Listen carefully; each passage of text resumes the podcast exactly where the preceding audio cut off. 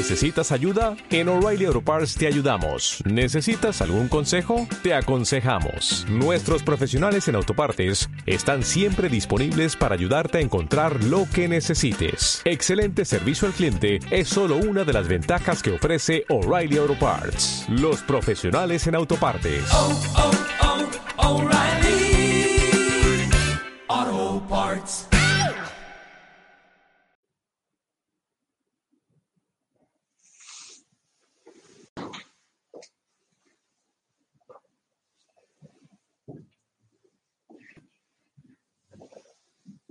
Hola Señor, por la Santa Cruz de los enemigos que el Señor Dios nuestro, en nombre del Padre y del Hijo y del Espíritu Santo.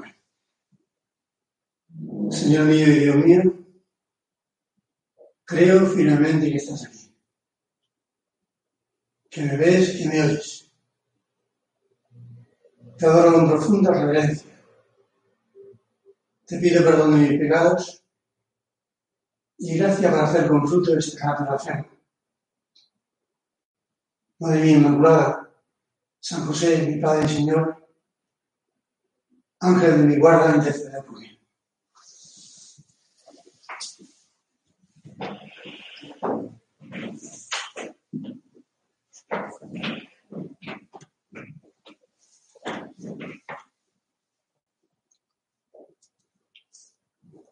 Una escena de, de mar mar de Tiberiades, que sería un lago, un remanso de, del río Jordán. Bueno, pero tiene sus 30 kilómetros de largo, que yo recuerde, y de ancho, está bastante bien. Pero un mar, digamos, de poca monta, no obstante, parece que allí hay turbulencia y, tempestades que, que, ponen en peligro aquella barquichuela que tampoco fuera una gran cosa. Pero ahora no te voy a hablar de tormentas ni de tempestades, sino de algo más interior. Algo más interior que dejó marcado a Pedro, a Andrés, Santiago, Juan, aquellos pescadores de poca monta. Y además, un auténtico fracasado, por lo menos tal como nos cuenta el Evangelio, si no es con la ayuda del Señor, no son capaces de pescar nada más que una pulmonía. Pues Jesús, que le dice a Pedro, oye, la gente me está apretujando, eh, me dejas que predique desde la barca, ya predicar al aire libre tiene sus dificultades, predicar al lado del mar pues tiene más dificultades todavía y montar una barca con el balanceo de las olas, pues tiene su, su, atractivo. Pero ahí no queda la cosa. Le ha pedido primero un favor, me deja subir a la barca para que no me retoque la gente y tal. Bien, sí, por supuesto. ¿sí? Ellos estaban remendando las redes, no, pero bien, se quedarían en cantidad escuchando al Señor, dejarían su, su faena pues para atender al Señor. Pero termina el Señor su predicación y ahora le pide algo más fuerte y es boga mar adentro y echar vuestras redes para pescar. Conociendo a Pedro, que era un hombre impulsivo, pienso que tendría que hacer un gran esfuerzo para decir, Señor, que no son horas de pescar, que, ¿eh? Que tú eres carpintero, yo soy pescador, que sé de qué va esto. No me pides caprichos. Pero no. Habiendo escuchado al Señor y habiéndose quedado embobado de la doctrina del Señor tan, tan, tan, tan entrañable, y además que hablaba con autoridad, no como los escribas, nos dice el Evangelio.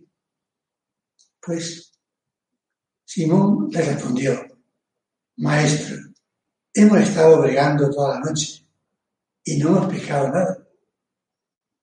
Pero en tu palabra echaré las redes. Por darte gusto, echaré las redes. por hacerte caso. Y haciéndolo así, pescaron gran cantidad de peces, de modo que las redes amenazaban romperse. Hicieron señas a los compañeros de la otra barca para que vinieran en su ayuda. Vinieron pues y llenaron tanto las dos barcas que casi se hundían.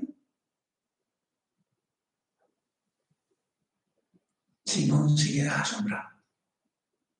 Se da cuenta de quién es el Señor, de cómo es el Señor. Y se rinde. Al verlo Simón Pedro, cayó de rodillas delante de Jesús diciendo, aléjate de mí, Señor, que soy un hombre pecador. Qué bonito y qué contraste. Por un lado es, yo no merezco que tú estés junto a mí y al mismo tiempo he descubierto que eres maravilloso y se le ocurre ese acto de contrición.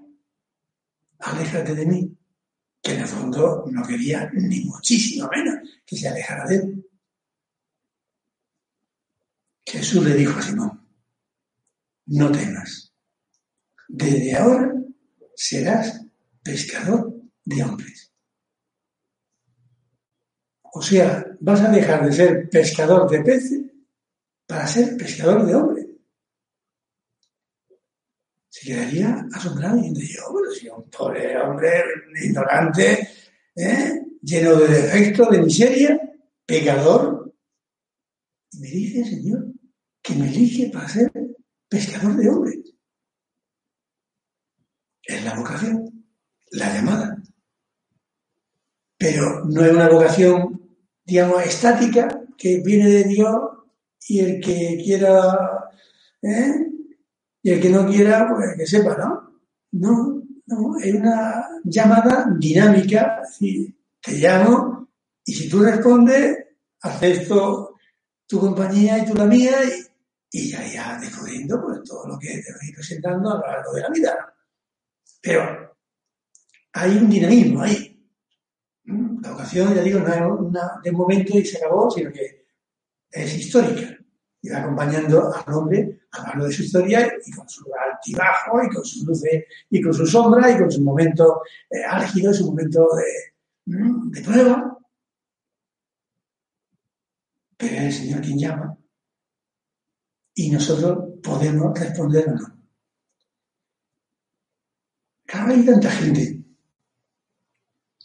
que vive la vida de un modo insípido,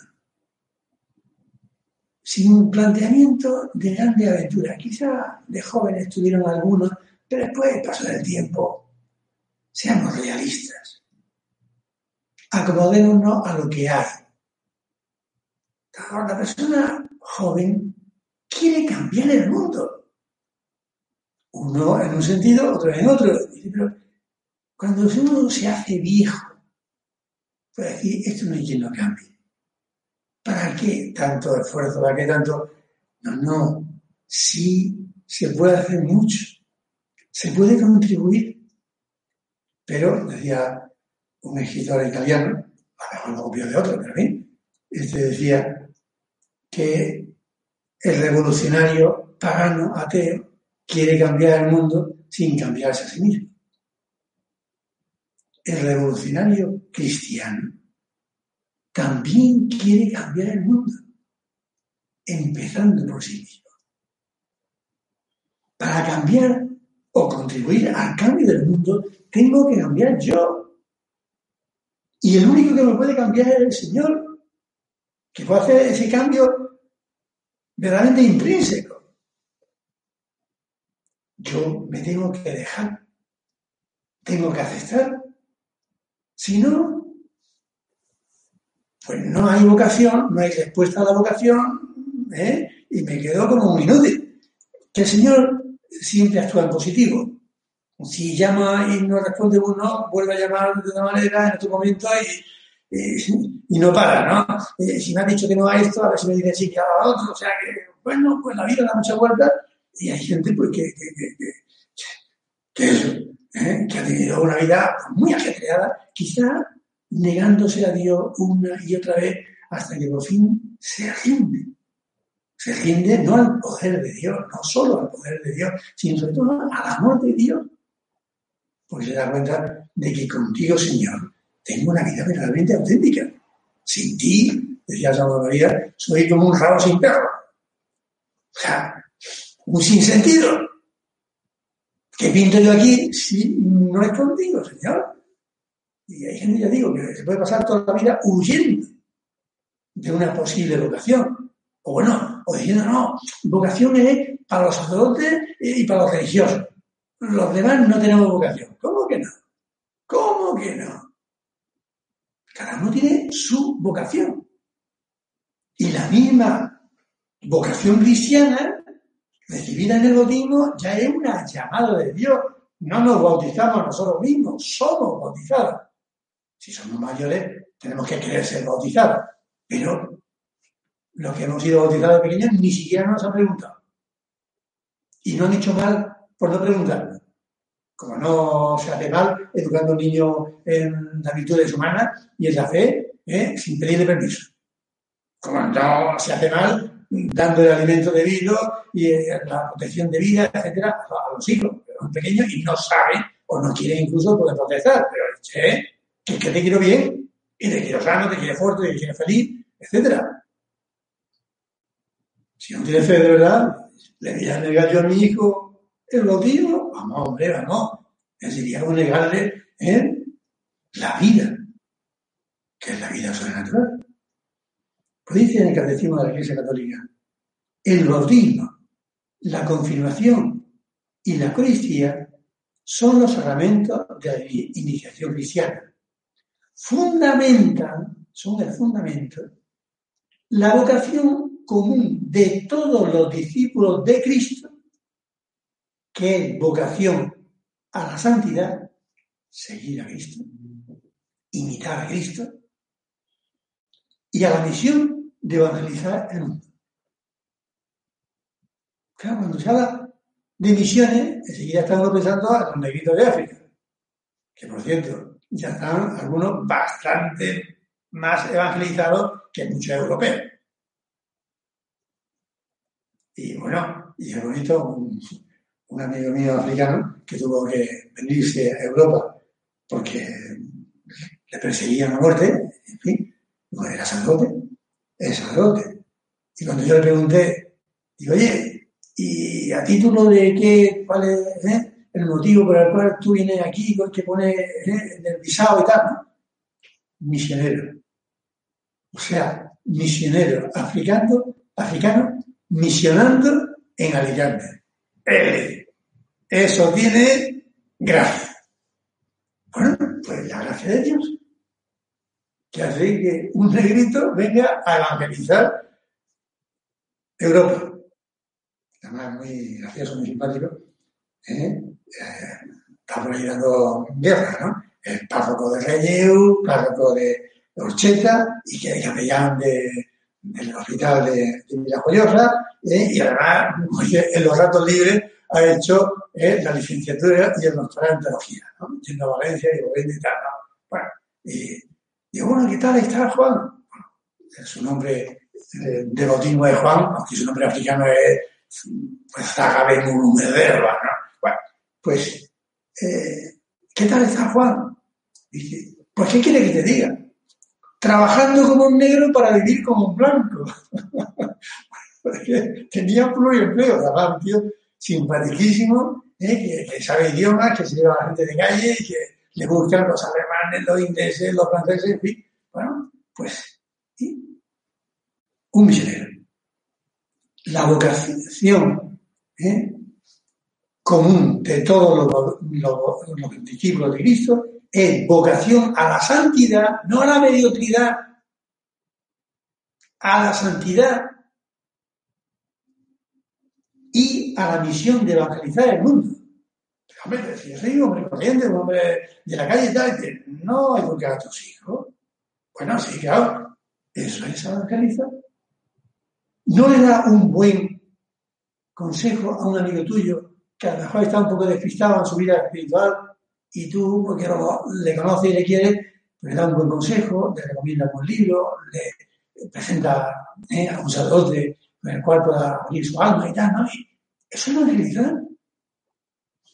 Y después también, a veces, con estos medios telemáticos, y pues hay gente pues, que escribe, que publica, etcétera, dice, para evangelizar. Sí, sí, es una gotita de agua, pero una gotita, y una gotita, y una gotita, y una gotita, hacemos océano. Y eso es la iglesia. Pues un océano compuesto de muchas gotitas. De vez en cuando hay alguien que más hace un brome y que es capaz de, influir mal y tal, y dice, pero, pero el Señor quien hace la cosa. Sirviéndose de nosotros cuando le dejamos. Los laicos. Vocación sacerdotal, vocación religiosa, vocación laical, de ser evangelizador en medio del mundo, en la estructura humana, estructura que muchas veces el sacerdote y el religioso ni puede ni debe de entrar porque no está preparado para ello. Entra en un mundo que no le pertenece y entra desde fuera, pero no mm, desde dentro. La vocación laical es santificar el mundo desde dentro. A ver, un- uno de la obra, pues que era agricultor. No era muy alto, pero tenía unas manos como palas, de grande y de duras, ¿no? de fuerte. ¿no? Y pues fue a felicitar la Navidad a un obispo de su diócesis, no voy a, decir cuál, porque era un obispo muy majo, pero muy dado por lo social y por, en fin, el mundo obrero y tal. ¿no? Total, que cuando se encontró a semejante espécimen, ¿no? pues delante de él, eh, que, que que era agricultor, que trabajaba en el campo, que tal, que la siega, que la siembra, que la plaga, que no sé cuánto, que tal, y iba tomando, y, y el obispo estaba muy interesado, usted le iba repitiendo, tú, lo que tienes que hacer es meterte eh, en el ambiente del campo y entonces allí dar testimonio y tal, y meterte en ese mundo del, del campo y tal, ¿no? ¿Eh? Y este, con toda sencillez le decía, perdone señor obispo, no sé si le estoy entendiendo, pero yo no tengo que meterme en el campo. Estoy metido ahí desde que nací. Es mi ambiente, es mi vida. Por eso no tengo que meterme desde fuera. Estoy dentro de oz y lo digo con mucho respeto, pero como diciendo, señor obispo, ¿qué me dice, no? Es como, no sé, como decirle a un médico, tú ahí en el hospital, pues tienes que... Pues, claro, pero no, no, no como un capellán del hospital, que mucho respeto para ello, por supuesto, siempre, ¿no? Pero, dice, pero no es un elemento eh, sanitario. ¿De acuerdo? Sanidad espiritual que también contribuye a la sanidad mental y a la sanidad, eh, biológica, pero ya me entiende. El médico, la enfermera, el enfermero, el auxiliar dice, es que ese es su mundo. Ese mundo el que tiene que santificar y ese mundo el que tiene que evangelizar con su oración, con su testimonio, con su amistad, con su apostolado. Vocación cristiana.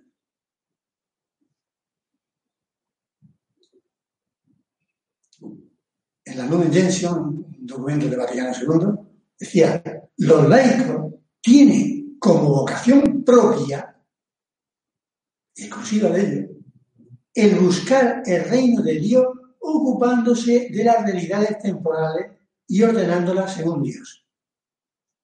A ellos de manera especial les corresponde iluminar y ordenar todas las realidades temporales a las que están estrechamente unidos, de tal manera que éstas lleguen a ser, según Cristo, se desarrollen y sean para la alabanza del Creador y Redentor. Sí. Oye, tú, cristiano que te dedicas a la política, a ver qué haces. Tú, cristiano que te dedicas a la empresa, a ver qué haces. Tú, cristiano que te dedicas eh, a la enseñanza, que te dedicas a la prensa, etcétera, a ver qué hace ahí. Claro, para, para, para, para muchos dicen, no, ese, ese es un ámbito del pagano. ¿eh? El territorio del pagano. ¿Tú te qué va? tan ciudadano soy yo como tú, y tan derecho tiene de expresar, y de, eh, no, derecho a, la expresión, ¿no? Y claro, pues tú opinas que esto está muy bien y yo opino que está muy mal. ¿eh? Y no te lo impongo, pero lo propongo. Y creo que el mundo es muchísimo mejor cuando acepta el Evangelio que cuando lo rechaza. Cuando acepta a Dios que cuando lo rechaza. Y además se nota en que uno es mucho más feliz.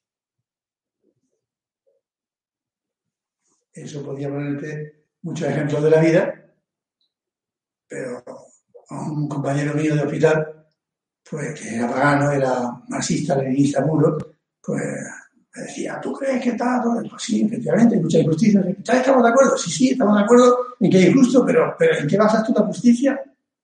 Si eres materialista y crees que somos cosas, ¿dónde está la justicia? Yo sí sé dónde viene la justicia. Y tengo un argumento para ello. Después, perdóname, ¿eh? ¿tú eres feliz? Con esos pensamientos, ¿eres feliz y piensas ser feliz a los demás? Es una utopía. Por amor de Dios, la felicidad es una realidad. Pues sí, eh, frágil, imperfecta y tal, en este mundo, pero ya hay mucha gente muy feliz amando a Dios y por Dios, amando al prójimo. Y eso es lo que quiere un cristiano. Ser feliz haciendo felices a los demás. Rezando por los demás. Respetando a los demás, sirviendo a los demás. Pero no indiferente ante los demás. No, no, eso no es cristiano. Un cristiano no es una persona que vive su fe en el anonimato para que nadie mm, me la quite. Hombre, no, la fe es para vivirla y para manifestarla. Con hechos, más que con palabras. Y se ve, esta persona es feliz. Es feliz haciendo lo que hace. No se encuentra una manera de otra persona. Hace años, recién ordenado cura, estaba yo en Pamplona, estudiando, haciendo la tesis doctoral. Y también pues echaba una mano en la capilla universitaria, que está en el barrio viejo de Pamplona, pues para confesar, celebrar la misa, etc. Y pues un invierno, ya a la última hora de la tarde, a las nueve de la noche, por ahí, ¿no? Estaba todo oscuro. Pues un chico me esperó en la puerta, vamos a hablar, bueno, inoportuno, pero piden hablar, intentó un diálogo un poco raro, pero por fin se destapó. Y me dijo, vamos a ver, ¿por qué tú llevas razón y los de la ETA no? Procesado. Sea, este chico le están comiendo el coco para que se haga de la ETA. Y él está en crisis de ¿Por qué sí, por qué no? Y va y le pregunta a un sacerdote que supone que no es de la ETA, ni simpatizante de la ETA. lo que se me ocurrió, se lo dije y yo creo que me iluminó el Espíritu Santo. Porque yo soy feliz y los de la ETA no. Y mira, eso es verdad. No conozco a ninguno de la ETA que sea feliz. Muchas gracias. Me dio la mano. ¿Cómo va a ser feliz una persona que odia? Una persona que mata. ¿Cómo puede ser feliz? Imposible. No es consciente. Quizás piensa que sus ideales son correctos y tal, pero no puede ser feliz. Y todos queremos ser felices. Decía San Agustín con mucha sorna, y en eso estamos de acuerdo los pocos sabios que hay en el mundo y los muchísimos ignorantes. Todos queremos ser felices. Pero la felicidad la da el Señor. Quien más feliz nos hace es el Señor. Cuanto más cerca del Señor y más respondamos al amor de Dios, más felices seremos y más felices haremos los demás. Y perdonadme que tengo que terminar porque ya es la hora pasada. ¿no? Vamos a pedirle a nuestra Madre Virgen. Madre mía, que yo descubra ¿Cuál es el proyecto que Dios tiene para mí? Ahora. Y que yo responda a ese proyecto divino diciendo, Señor, por supuesto que sí, a seguir a Cristo, a dejar las redes, a dejar lo que nos enreda, a dejar la barca, a dejar lo que sea, con tal de seguirte. Y de esa manera el Señor nos hará pescadores de hombres. Vamos a hacer unos puntos de examen. Lucho con la gracia de Dios para ser fiel a la promesa de mi bautismo, es decir, para ser santo y hacer mucho apostolado. Soy consciente de que el Señor me ha llamado y espera de mí una respuesta de amor.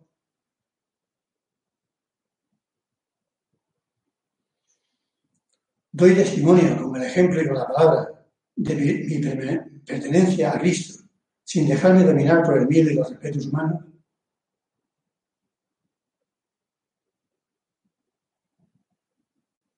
Huyo de la mediocridad y la tibieza. Soy generoso con Dios y por Dios con los demás.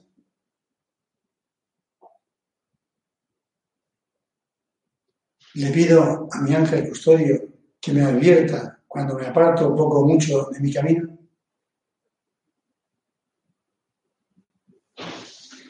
Acto de contrición.